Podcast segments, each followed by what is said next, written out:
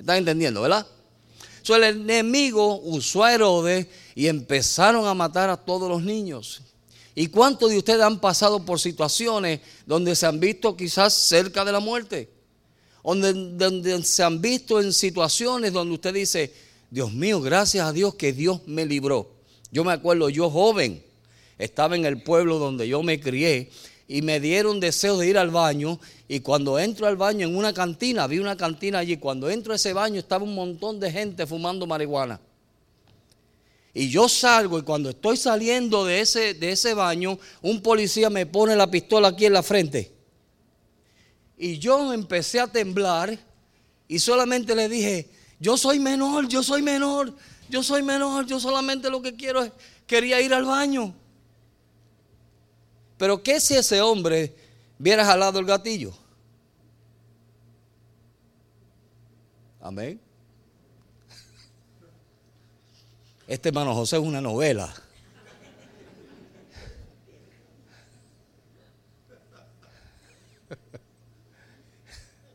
Pero es así. Y quizá usted ha pasado por situaciones donde usted ha visto la misericordia de Dios sobre su vida. Amén. Yo creo que si nos sentamos todos un día a compartir todas las cosas que nos ha pasado, podemos decir, Dios me ha librado de todas. Amén. Pero la cosa es que mientras Dios nos está buscando, nosotros estamos corriendo. Llega un momento en nuestra vida que comenzamos a correr de Dios y pensamos que son la gente que nos quieren meter a los evangélicos o a lo que sea. Yo le decía a mi mamá, tú estás loca.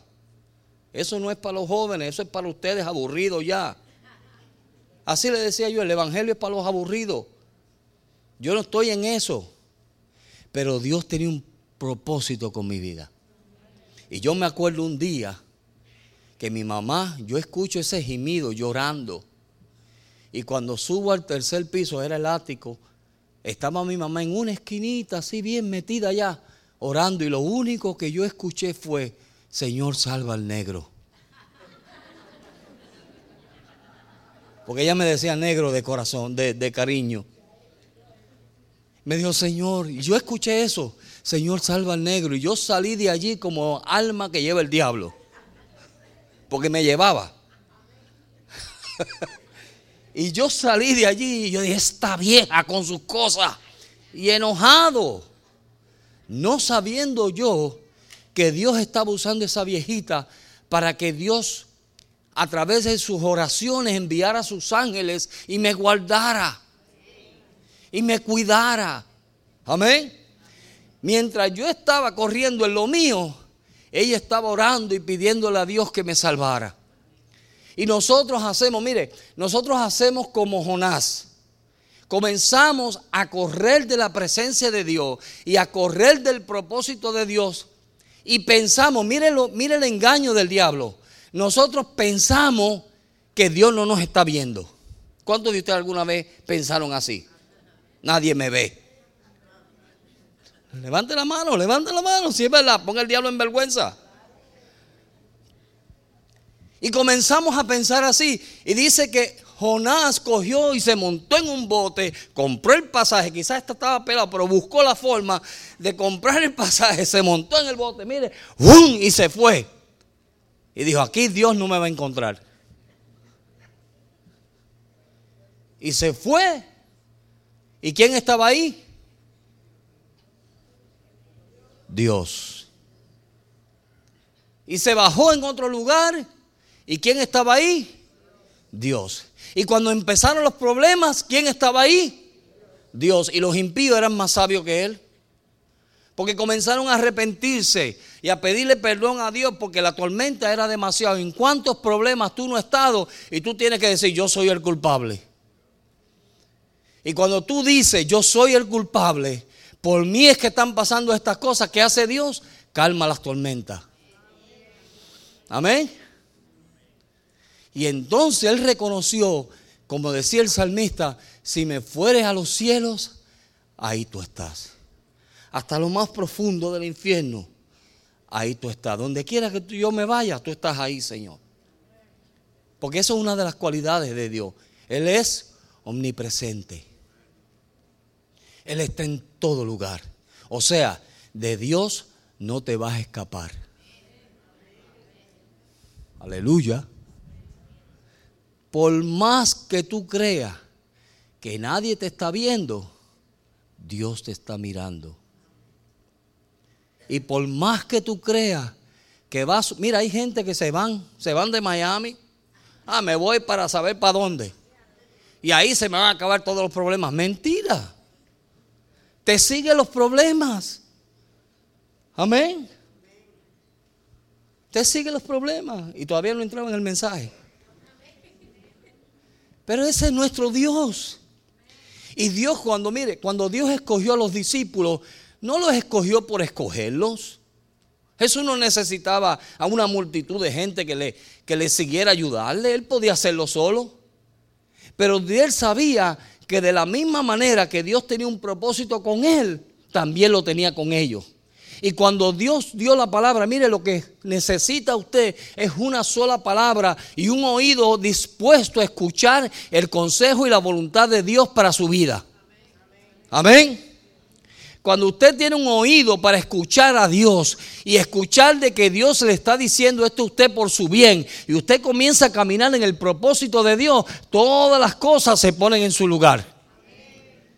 Pero cuando nosotros comenzamos a huir de la presencia de Dios y comenzamos a pensar de que, mira, esto no es Dios, esto es otras cosas, entonces nos buscamos los problemas. Y a eso nos ha pasado a mucho. Nos ha pasado a mucho.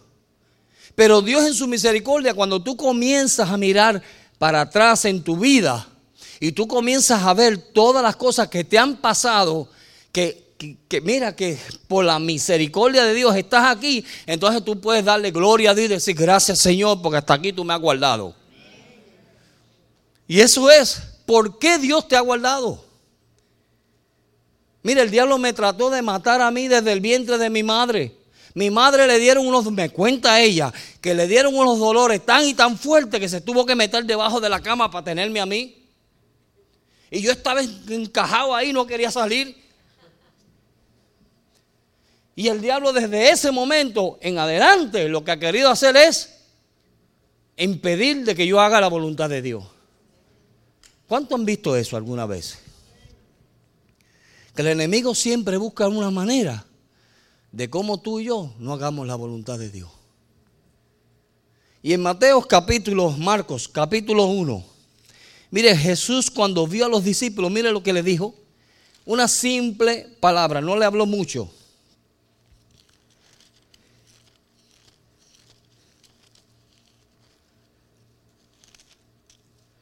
Marcos capítulo 1, verso 16. Andando junto al mar de Galilea, vio a Simón y a Andrés, su hermano, y echando la red al mar, ah, porque eran pescadores. Y les dijo Jesús, mire lo que les dijo, venid en pos de mí y os haré, ¿qué? Pescadores de hombres. Una simple palabra. ¿Tiene eso alguna profundidad? No. ¿Quería Dios que lo obedecieran? Sí. ¿Tenía un propósito Dios mejor para ellos? Claro que sí. Y entonces, cuando las cosas comenzaron a ponerse difíciles, mire lo que sucedió en Juan capítulo 15. Mire lo que Jesús le dijo a sus discípulos. Y esto nos dice el Señor a nosotros también. Dice, no me elegisteis vosotros a mí, sino que yo os elegí a quién? A vosotros. Y os he puesto para qué? Para que llevéis fruto. Y para que vuestro fruto permanezca. Para que todo lo que pidáis al Padre en mi nombre, Él os dé. ¿Qué le dijo Jesús? Acuérdense en algo, tú no me escogiste a mí. ¿Alguno de aquí escogió a Dios? Ninguno queríamos saber de Dios. decíamos que éramos religiosos, ¿verdad que sí?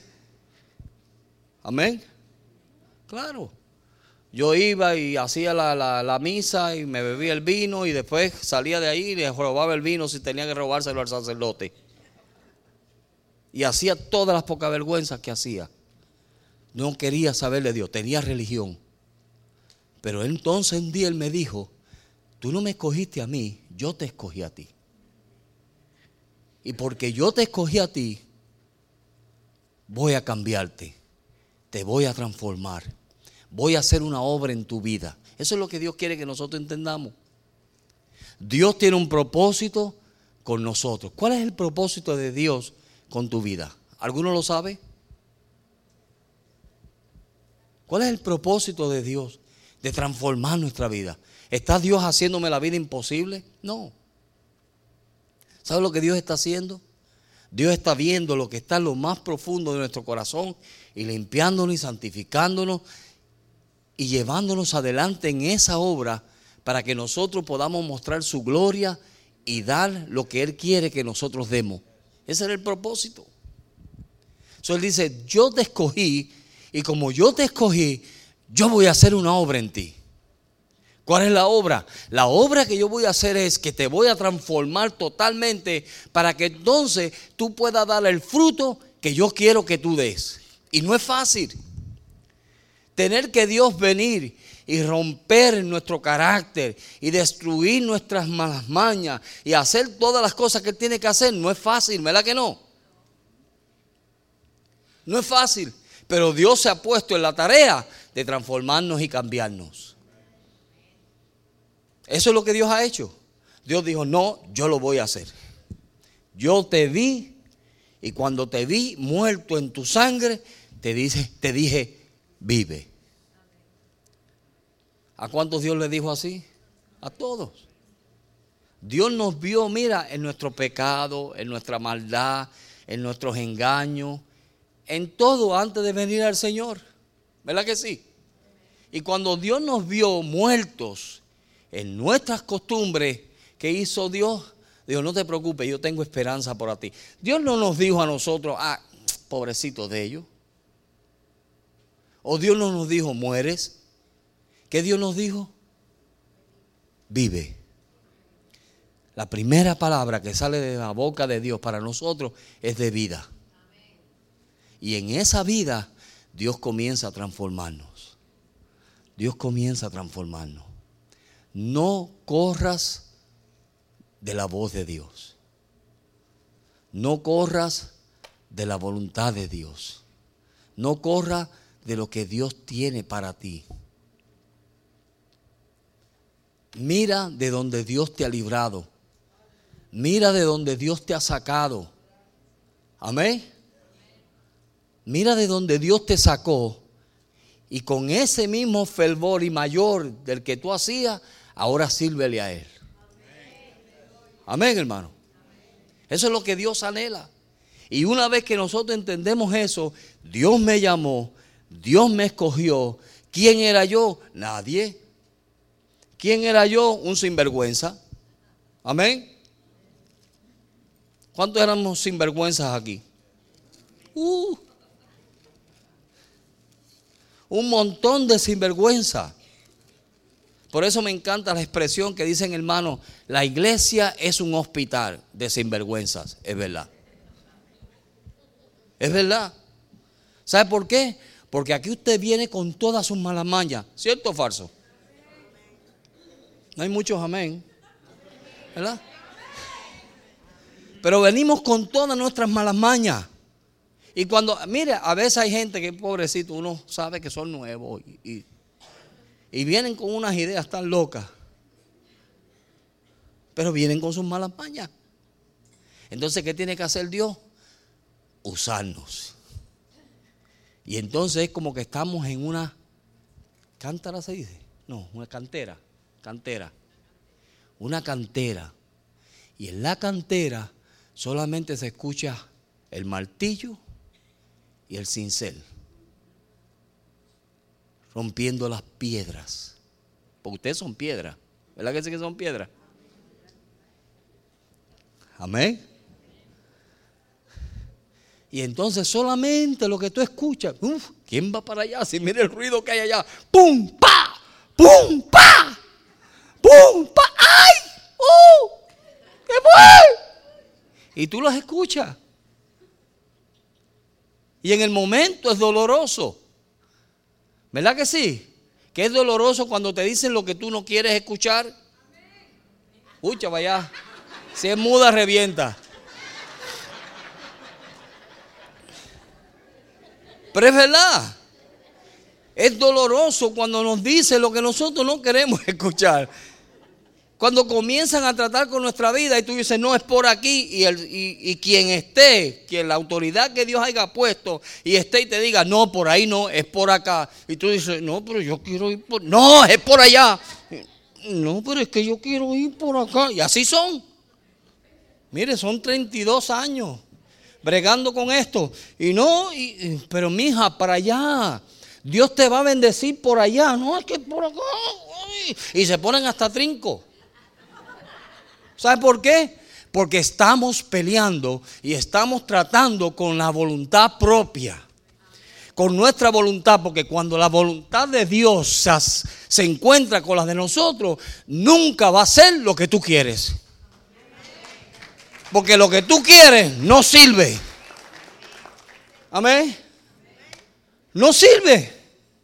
Ay Señor, yo quisiera esto y aquello. Y no voy a decir por qué. Si digo, se buscamos un lío.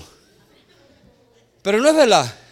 Ay, Señor, me gustaría así, así, asado, asado. Y Dios te dice, no, así no va a ser, es así. Pero Señor, o tu voluntad o mi voluntad.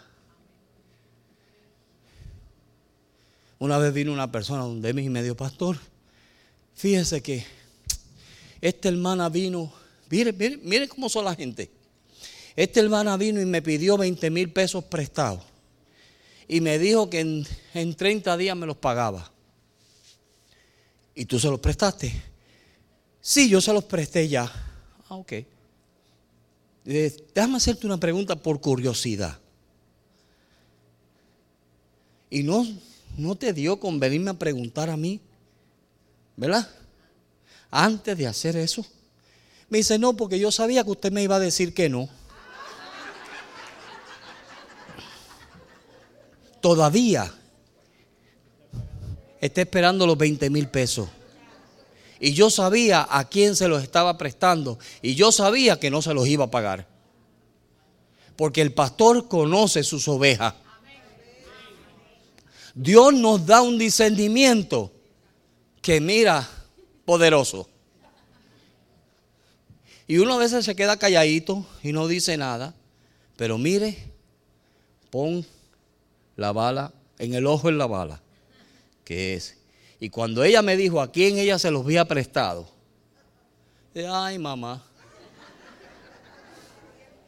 Es más, regalaste 20 mil pesos. Se vieron en problemas, tuvo que llevar la corte.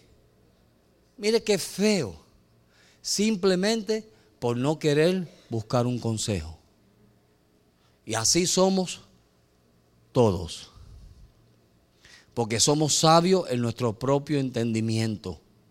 Y no olvidamos de que Dios ha puesto hombres y mujeres para ayudarte en tu camino con Dios. Amén. Y cuando hacemos eso, nos buscamos esos problemas. Amén, hermano. So, Dios nos quiere librar. Dios tiene un propósito con nosotros, pero tenemos que mira, tenemos que tener un oído para escuchar a Dios. Y Dios nos puede hablar en diferentes maneras, no solamente del púlpito. Tú prendes la televisión, ahí está Dios hablándote. Sí. Dios te puede hablar de cualquier manera. Dios usa, mire, Dios usa un burro. ¿Se acuerdan de Balaán y el burro? Y Balaán quería ir a maldecir al pueblo de Dios. Y se molestó tanto que le entró a golpe al burro y el burro le dijo, oye, espérate un momento. Caballero, si te he estado sirviendo a ti, ahora me vas a entrar a golpe. No ves el ángel, so bruto. Mira el ángel delante de ti que lo que quiere es matarte. Amén. Y así muchas veces somos. Comenzamos a golpear a quien nos está ayudando. Hello. ¿Verdad, jóvenes? Comenzamos a golpear. Y entonces los burros tienen que hablar. Porque llega un momento que hasta el burro habla. Amén. Solamente para guardarte de que no, el ángel de Jehová no te vaya a cortar la cabeza. Porque eso es lo que quiere el enemigo. Jesús dijo, Él vino solamente a matar, destruir y robar. Dios no puso a los pastores y Dios no, hombres de Dios, Dios no los puso de lujo en las iglesias. Él los puso con un propósito para dirigir a su pueblo, para llevar a su pueblo por el camino correcto. Amén. So, Dios me escogió a mí con un propósito. Dios te escogió a ti con un propósito. Y en ese propósito nosotros tenemos que comenzar a buscar, Señor, ¿cuál es tu propósito para mi vida en aquí en este mundo? Amén. Está bien que muchas veces el pastor y, los líderes aquí te encaminan, te tratan de encaminar, pero hay una gracia que Dios ha derramado sobre tu vida. Amén que en esa gracia tú tienes que fluir. Mire, yo no puedo fluir en la gracia del pastor Joaquín, es imposible. Él es de una manera, yo soy de otra, yo tengo mi gracia, la gracia que Dios, y en esa gracia yo fluyo. Amén. So, tú tienes una gracia que Dios derramó sobre tu vida. ¿En qué gracia? Y en esa gracia tú debes caminar. El, el trabajo tuyo es de meterte con Dios y decir, Señor, ¿Cuál es mi gracia? ¿En qué yo puedo ser de bendición? ¿Y cómo yo puedo cumplir el propósito? Porque mire, si Dios te llamó para su propósito, Dios te va a capacitar. Y no solamente te capacita, sino que te dirige y te encamina. Pero es el trabajo de nosotros buscar esa gracia. Amén. Mire, el hermano Córdoba tiene una gracia que yo no tengo. Sí, él hace reír a medio mundo, hasta el más pesado él lo hace reír. Pero yo no tengo esa gracia. Amén. ¿Qué gracia tiene usted que yo no tengo? ¿Qué talento tiene usted que lo tiene escondido? Amén. ¿Qué talento? ¿Qué somos nosotros? Vamos a ver. Mire, para confirmarnos más. Primera de Pedro, capítulo 2,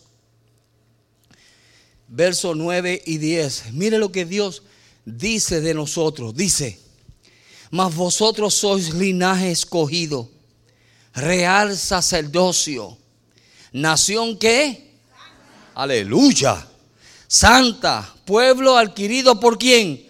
Por Dios. ¿Para qué? para que anunciéis las virtudes de aquel que os llamó de las tinieblas a su luz admirable. Mire todo lo que Dios ha hecho. Amén. Es como una, un novio. Mire, yo me, me gocé ayer. Estábamos aquí haciendo unos videos y yo me gocé con John David.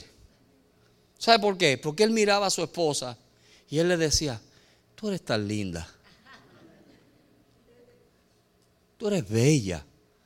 Y cualquier tontera que ella hacía o cualquier monería que ella hacía, él la miraba y él como que se... Decía, de verdad que este muchacho está enamorado. Pero era una ternura, no era nada borboso ni nada malo, ¿no? Era una ternura, un amor tan lindo y tan sincero. Y es como que Dios comienza, mire, en sus palabras de amor, comienza a animarnos. Amén.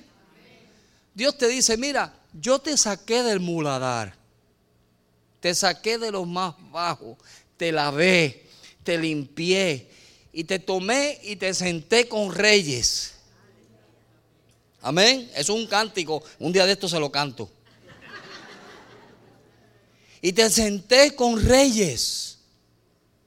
Eso dice Dios. Y entonces, después no solamente eso te dice, pero acuérdate que tú no me escogiste a mí, yo fui el que te escogí a ti. Amén. Tú no fuiste el que pagaste el precio, yo fui el que pagué el precio. Yo fui el que hice todo por ti. ¿Para qué? Para que mira. Y entonces comienza a ser como John David. Y comienza a decirnos, porque vosotros sois linaje escogido. ¿Ah? Real sacerdocio, nación santa. ¿Cuántos se creen santo aquí? Dios nos ve santo. Quizás nosotros no nos vemos así, pero Dios nos ve así. Y Él dice, pueblo adquirido por Dios. ¿Para qué? Para que tú siendo santo, mira, reconociendo quién tú eres. ¿Cuántos de nosotros a veces no reconocemos quién somos? Nos dejamos medrentar. Yo era así. Hasta que un día Dios me dio un verso. Por eso es que siempre lo cito, que dice, yo soy lo que soy por la gracia de Dios. Amén. Soy lo que soy, pero yo veía gente más estudiada que yo, o más con, ¿sabes? con más fichitas que yo. Sí. Y yo me sentía como amedrentado. O si tenían un carrito mejor que el mío, y yo ah, parqueaba mi carro bien lejos para que no vieran la porquería que yo tenía. ¿Cuántos son así? ¿O cuántos han sido así? Uno, dos, tres, cuatro, cinco, seis. Vamos a poner el diablo en vergüenza. Amén. Dios está hablando esto para que hoy seamos libres de eso. Pero yo era así. Yo era así, yo me intimidaba, me ponía bien, es más, ni hablaba. Este hermano será mudo. No, es que tenía pena, porque imagínate, están los ejecutivos allá y, mira los carros que tienen: hmm, Mercedes-Benz, BMW. Y yo lo que tengo una cacharra Chevrolet ahí que, se me, que si no la prendo, si la prendo van a saber lo que tengo. Y todas esas cosas, todas esas cosas, el diablo las usa para intimidarnos. Pero ¿quién tú eres? Oye, tú eres un real sacerdocio. Tú eres nación santa. Amén.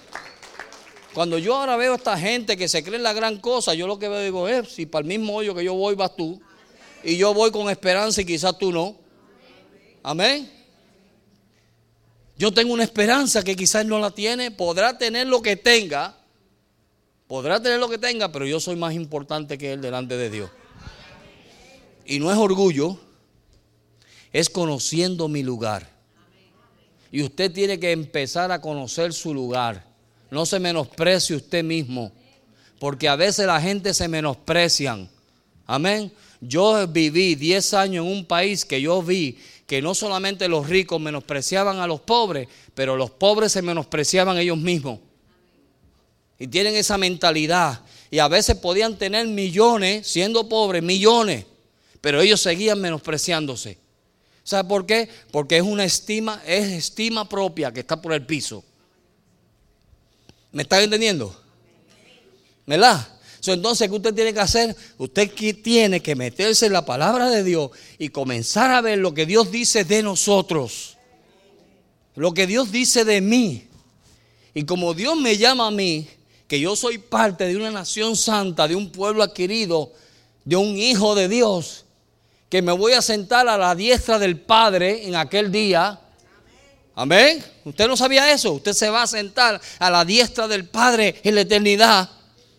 Entonces, como yo sé todo eso, hay un propósito grande por el cual Dios me escogió y el diablo me quiere destruir. Amén. Usted tiene un propósito grande. No se deje que lo vengan a menospreciar. Señor, reprenda al diablo. Y reprenda a quien quiera venir a menospreciarle a usted. Ya estoy atribulado yo ya. Sí, pero es así. La gente trata de menospreciar a uno. No se puede dejar usted menospreciar. Amén, hermano. Usted sabe quién es usted. ¿Quién es usted? Hijo de Dios. Amén. Un santo de Dios. Amén. Dilo creyéndolo. Un santo de Dios. Aleluya. Santo. Mire, Dios es poderoso. Dios es poderoso, entonces nosotros tenemos que comenzar a creer la verdad de Dios. Porque muchas veces estamos en este camino y Dios dice, voy a hacer tal cosa, de verdad. Sí, voy a hacer tal cosa, de verdad. Sí, voy a hacer tal cosa, de verdad. Bueno, o crees o no crees. Amén. Porque sabe que muchas veces Dios no hace lo que Él quiere hacer porque nosotros no creemos. Y como no creemos, no nos rendimos. Amén. Y al no rendirte, Dios no te puede usar. Ve que todos van mezclados con uno y el otro. Si no te rindes, Dios no te usa. Pero mire lo que dice aquí. Espérate un momentito. Esto está poderoso. Santo Jesús. El libro de... Aquí está. Abdías. Un solo capítulo. Dios vio la condición de su pueblo. Y Dios vio que llegó un momento que solamente era palabrería. Y se enaltecieron. Guárdese de ese espíritu. Amén. Yo le estoy diciendo, sepa quién es usted en Dios. Amén. En Dios. Cuando usted trata de ser usted en su propia fuerza, eso es, eso es enaltecerse. Se orgullece. Menosprecia a los demás. ¿Verdad que sí? Yo vi gente menospreciar a la gente humilde. Y eso me dolía a mí. Me dolía cada vez que yo veía personas pensar que ellos eran mejor que otros. Una vez estábamos en una iglesia y, Marcela estaba hablando con una hermanita sencilla. Y esta señora de, de, nombre vino y se le metió en el medio queriendo interrumpir porque a ella había que atenderla. Yo dije, Marcela, gracias a Dios. Marcela, espérate hermanita, un momentito, yo estoy hablando con la hermana y le dio la misma importancia a ella como le iba a dar a la otra. Amén. No menosprecia a nadie. Eso no es de Dios. En la humildad Dios se glorifica. Porque Dios da gracia a los humildes. Amén. Cuando usted es humilde delante de Dios y delante de los hombres, Dios le abunda de gracia. Derrama una gracia sobre usted tremenda. Pero si se enaltece, Dios lo humilla. Eso hace Dios. Amén. Y en el libro de Abdía, ¿verdad? Verso 4 dice, y si te remontares como águila, y aunque entre las estrellas pusiese tu nido, de allí, ¿qué hará Dios? Te derribará. Mire lo que Dios hace. Dios dice, mientras te mantengas humilde, humilde en Dios, Dios te da gracia y gracia y gracia y gracia y gracia. Amén. ¿Qué dijo Jesús? Jesús dijo, aprended de mí que soy manso y humilde de corazón. So, si estamos aprendiendo del maestro, ¿qué dice él? Mira, mantente humilde porque si te trepas allá arriba, de allá arriba, te voy a tumbar. De allá arriba, te voy a bajar. Yo tengo un propósito contigo. Yo quiero que tú te metas en mi propósito. Te quiero usar porque hay gracia abundante, ¿verdad? Te quiero usar, pero mantente humilde. Amén.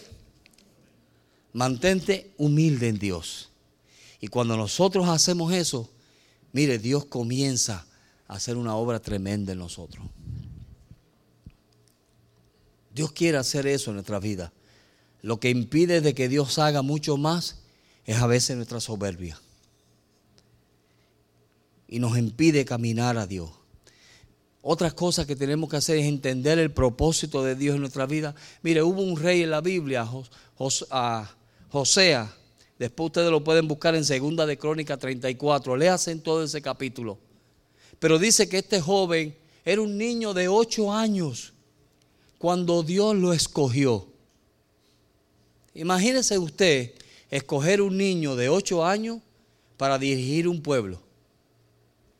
Algo vio Dios en ese niño. Y reinó 16 años en Israel. Y usted sabe lo primero que él hizo. Comenzó a quitar los lugares altos de adoración, comenzó a quemar y a destruir todos los ídolos, a los dioses ajenos, porque el pueblo se había pervertido. Comenzó a sacar todo lo que a Dios no le agradaba.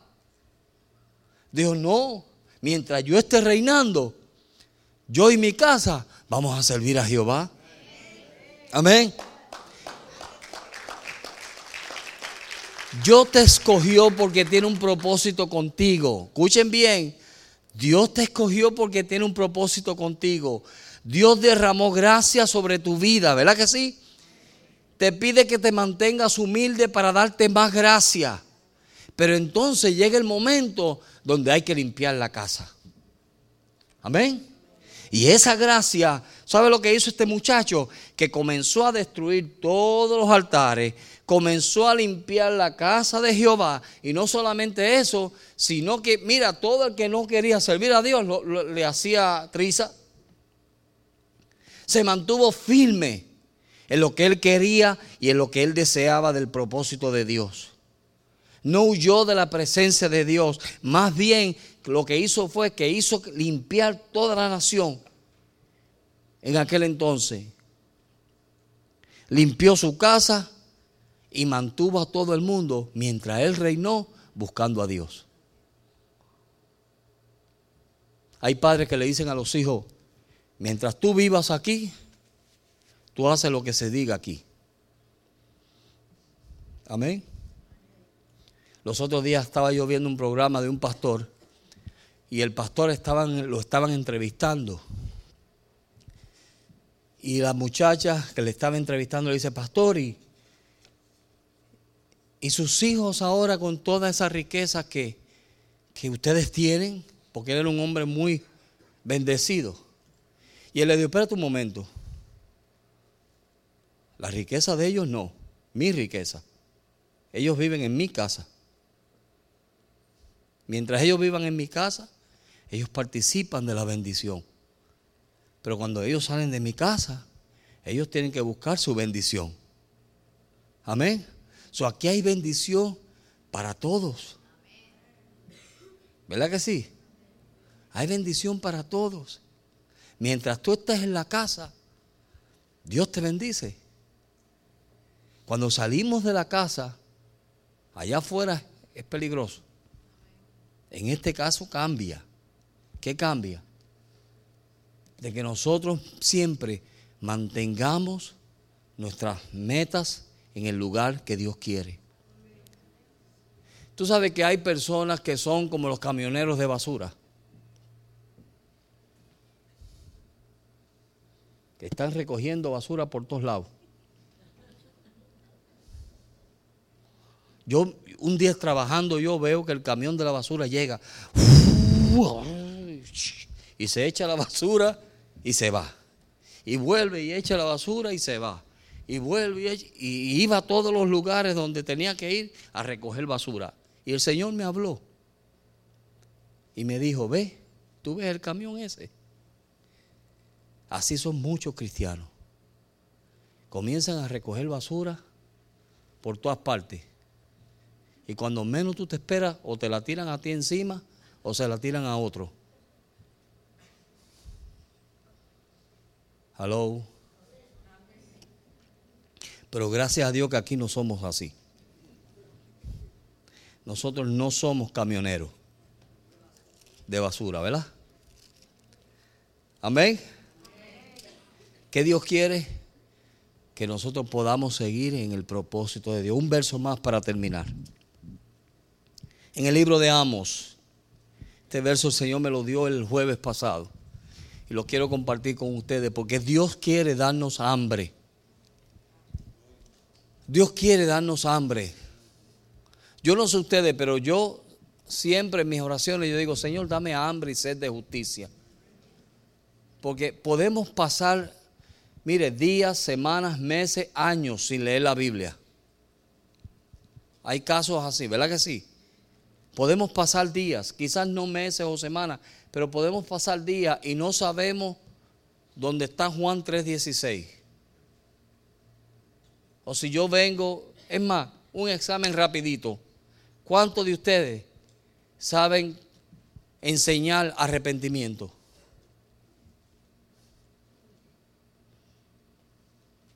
Pastores que me lo enseñaron hace unos días la hermana Julieta en el discipulado, pero como yo no lo he estudiado, ah.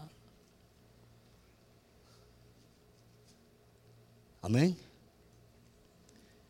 Y Dios tiene que hacer eso con nosotros. Mire, para nosotros poder cumplir el propósito de Dios, para nosotros poder llenarnos de la gracia de Dios, para nosotros poder ser el ejemplo que Dios quiere que nosotros seamos, tenemos que llenarnos de la palabra de Dios. Tenemos que hacerlo. ¿Ve? Yo gracias a Dios estuve en un ministerio que hasta los cánticos eran versos bíblicos. Hasta los cánticos. Estaban tan metidos en la palabra que de cualquier verso bíblico te sacaban un cántico. Y cuando tú estabas cantando los devocionales, estabas cantando la palabra de Dios. Amén. Amén. ¿Me estás entendiendo, verdad? Eso es lo que nos lava, nos limpia. Por eso fue que Jesús le dijo, vosotros estáis limpios por la palabra que os he hablado. Eso lo dijo Jesús en Juan 15. Mire, y todos esos versos que yo le doy es porque por años yo he estado leyendo y memorizándome versos. Mi esposa me dice, ay José, ¿cómo tú lo haces?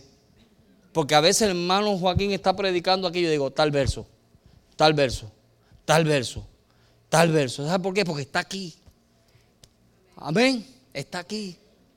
Y cuando nosotros lo podemos hacer, entonces ¿sabe lo que sucede?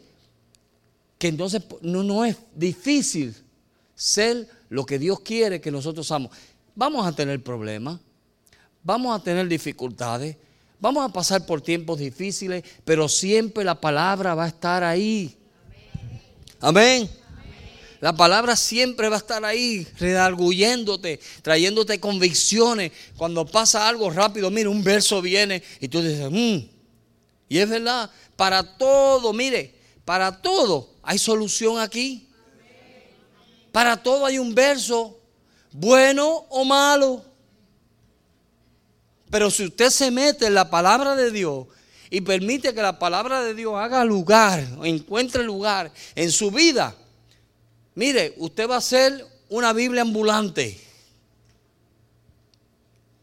Y cada vez que viene una situación, ¡pum! Un verso sale. De verdad, porque la Biblia dice esto y esto y esto y esto. Los otros días estaba yo en el Walmart y se puso el cielo bien oscuro porque iba a llover. Y me vino un verso a mí. Porque los postreros días, ¿verdad? En Mateo 24 el cielo se oscurecerá. Y cada vez vienen versos. Y uno dice, no estoy loco. Es que la palabra se ha logrado meter aquí y se ha logrado meter acá. Lo único que te sostiene en el tiempo difícil es la palabra de Dios. Lo único. Yo he pasado situaciones que lo único que me ha sostenido es la palabra de Dios. Y si nosotros no le pedimos a Dios hambre y sed de justicia, Señor, yo necesito, ah, yo sé que tú tienes un propósito conmigo. Yo sé que tú quieres cumplir lo que tú, mire, el diablo ha tratado de destruirme toda la vida. Póngase usted a pensar todo lo que usted ha pasado, lo que sea, todo lo que usted ha pasado, usted va a ver que el enemigo trató de hacer esto, esto, esto, esto, esto, esto y esto. Y Dios no lo ha permitido. ¿Sabe por qué? Porque Dios tiene un propósito con tu vida. Amén. Dios tiene un propósito con tu vida y como Dios tiene un propósito con tu vida, ¿qué es lo que tú tienes que hacer? Entenderlo y comenzar a meterte en lo que te tienes que meter. Y cuando tú te metes en eso, entonces Dios te puede usar. Amos, capítulo 8, verso 11. Y aquí vienen días, dice Jehová, el Señor, en el cual enviaré hambres a la tierra, y no hambre de pan, ni sed de agua, sino de oír la palabra de Dios. Mire, yo me acuerdo de un misionero que vino una vez de China comunista y estaba testificando en esta reunión de pastores Y él dijo, yo lo único que tengo, nos lo mostró, lo único que tenía era una página de la Biblia. Eso era lo único que él tenía. Y él decía, llevo años predicando de esa página. ¿Tú sabes lo que es eso? Llevaba años predicando de una página de la Biblia. Miren lo profundo que es la palabra de Dios. También ah, eh, em, ah, testificó una hermana que iba a Rusia, cuando Rusia estaba bien difícil, dice que ellas se llegaban a las fronteras de Rusia y comenzaban a orar para que Dios cegara los ojos de, de los policías, porque ellos llevaban el carro lleno de Biblias para dársela a los hermanos. Y ella dice que pasaba por allí, le abrían el baúl, lo cerraban y no veían las Biblias. Ese es el Dios que nosotros servimos. Amén. Ese es el Dios que nosotros servimos. Que hace lo imposible posible. Por eso te escogió a ti. Porque Él hace lo imposible posible. Dios quiere hacer lo imposible en nuestra vida. ¿Qué es lo imposible que está en ti? Que tú dices, Señor, no puedo. El enemigo me ha tratado de destruir. Tengo esta debilidad en mi vida que no puedo más. Y cada vez que trato, me empuja. ¿Verdad? Cada vez que subo y empiezo a subir y me siento súper animado, es como que me jalan y vuelve para abajo otra vez. Eso Dios quiere librarlo. Si Dios te habló hoy, vamos los músicos, por favor, musiquitos, hermanos. Yes. Dios es fiel. Dios es fiel.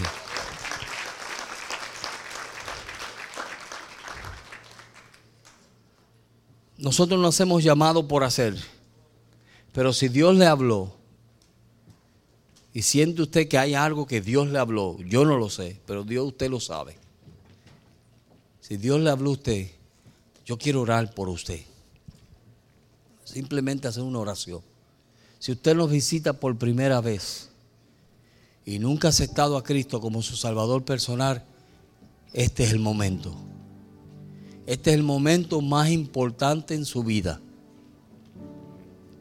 en donde Dios puede comenzar y hacerle realizar que Él lo hizo y le permitió llegar a esta tierra con un propósito.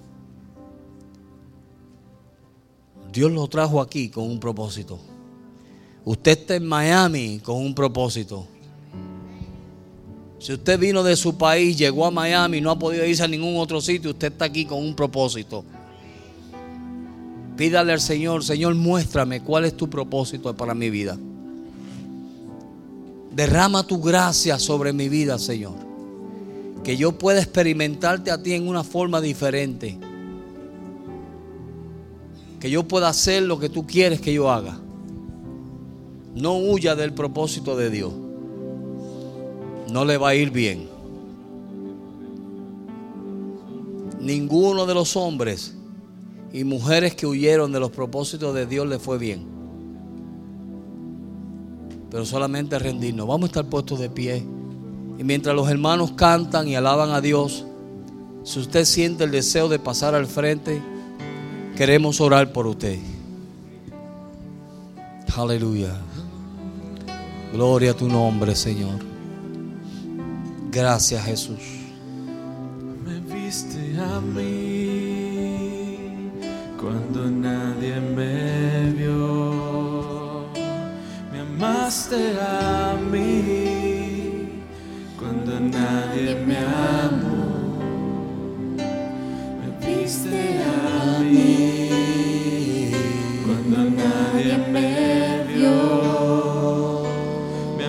amaste a mí.